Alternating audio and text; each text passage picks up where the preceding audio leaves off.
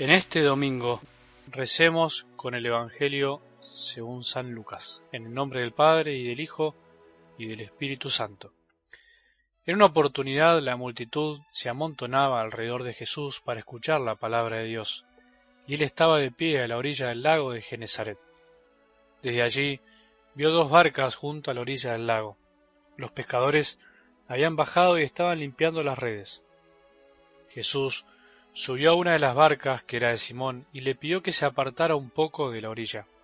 Después se sentó y enseñaba a la multitud desde la barca. Cuando terminó de hablar, dijo a Simón, Navega mar adentro y echen las redes. Simón le respondió, Maestro, hemos trabajado la noche entera y no hemos sacado nada, pero si tú lo dices, echaré las redes. Así lo hicieron y sacaron tal cantidad de peces que las redes estaban a punto de romperse. Entonces hicieron señas a los compañeros de la otra barca para que fueran a ayudarlos. Ellos acudieron y llenaron tanto las dos barcas que casi se hundían. Al ver esto, Simón Pedro se echó a los pies de Jesús y le dijo, Aléjate de mí, Señor, porque soy un pecador. El temor se había apoderado de él y de los que lo acompañaban, por la cantidad de peces que habían recogido, y lo mismo les pasaba a Santiago y a Juan, hijos de Zebedeo, compañeros de Simón. Pero Jesús dijo a Simón, No temas, de ahora en adelante serás pescador de hombres. Ellos atracaron las barcas a la orilla y abandonándolo todo, lo siguieron. Palabra del Señor.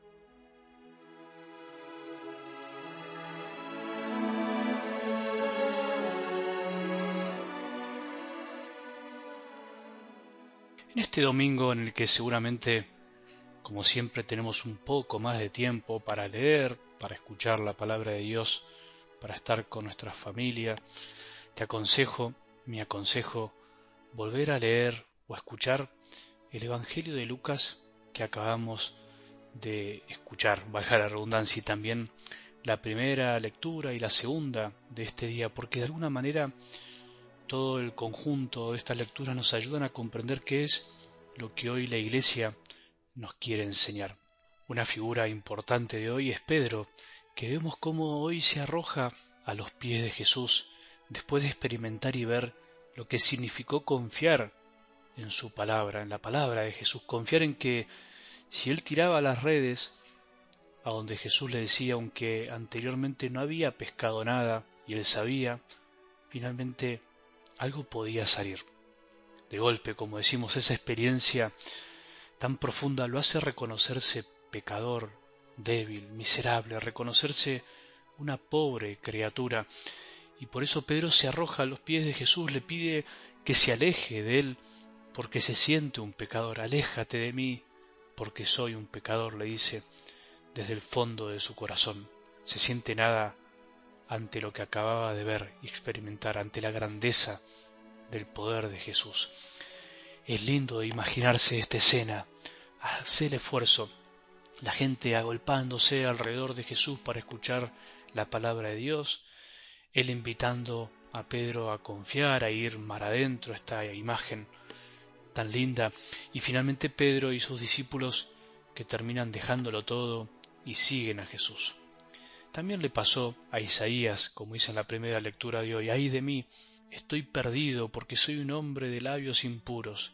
También le pasa al apóstol San Pablo, por la gracia de Dios, dice Pablo, soy lo que soy, soy como un fruto de un aborto, llega a decir incluso, tan duro, pero tan real.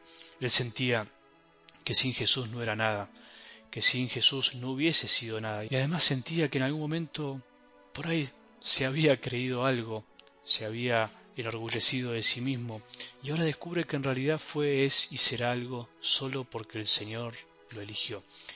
Ese es el camino de nuestra vida cristiana, ir descubriendo que somos lo que somos porque fuimos elegidos, no por mérito nuestro, y lo que para nosotros muchas veces es un problema, o sea, reconocer nuestra frágil humanidad, débil y pecadora, para estos hombres de la liturgia de hoy fue motivo, de alguna manera, de orgullo.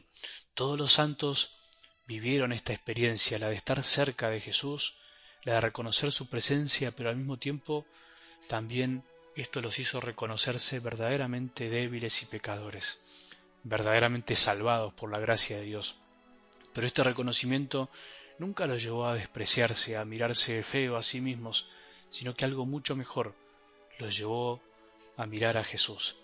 Esa es la experiencia del que se arroja a sus pies, pero termina levantando la cabeza y mirándolo, porque cuando Jesús mira, ya nos dice algo.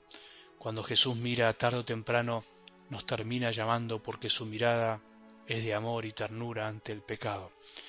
No escuchamos en algo del Evangelio de hoy en ningún momento que Jesús les diga síganme, sino simplemente es esa experiencia de grandeza que tiene Pedro y también esa experiencia de pequeñez de sí mismo la que lo hace terminar abandonándolo todo. O también las palabras de Jesús. No temas, no temas, Pedro, desde ahora serás pescador de hombres. Les marcó un nuevo camino. No temas, no temamos ni vos ni yo, no temamos nuestro pasado, nuestro pecado, nuestra debilidad. No temamos lo que vendrá. Ninguno de nosotros tiene que temer porque es Jesús quien nos mira y nos llama. Es Jesús el que con su mirada nos atrapa. Es Él el que invita y no el que desprecia, el que no nos grita, el que no nos impone. Solo el que se deja mirar por Jesús deja de temer, solo el que se deja mirar por Jesús empieza un camino nuevo. Serás pescador de hombres, seremos pescadores de hombres si nos dejamos llamar por Él, el que confía en su palabra, en su amor, empezará un nuevo camino. Ojalá que hoy tengamos un buen domingo, que podamos vivirlo en familia y que nos dejemos mirar por Jesús y dejar que nos diga el corazón no temas, de ahora en adelante serás pescador de hombres. Ojalá que hoy también experimentemos lo lindo que es ser pescador de hombres, lo lindo que es transformarnos en evangelizadores y llamar a otros a esta gran aventura. Todo cristiano debe experimentar esto, la linda sensación de sentirse un poco indigno, pero al mismo tiempo y mucho más grande, muy agraciado, muy tenido en cuenta, muy amado, muy salvado. Eso es lo que hace Jesús con nosotros. Nos saca de nuestra indignidad, nos saca de nuestra miseria para transformarnos en dignos ayudantes de su amor, dignos pescadores de hombres. Que disfrutemos esta linda palabra de hoy y que la bendición de Dios, que es Padre misericordioso, Hijo y Espíritu Santo, descienda sobre nuestros corazones y permanezca para siempre.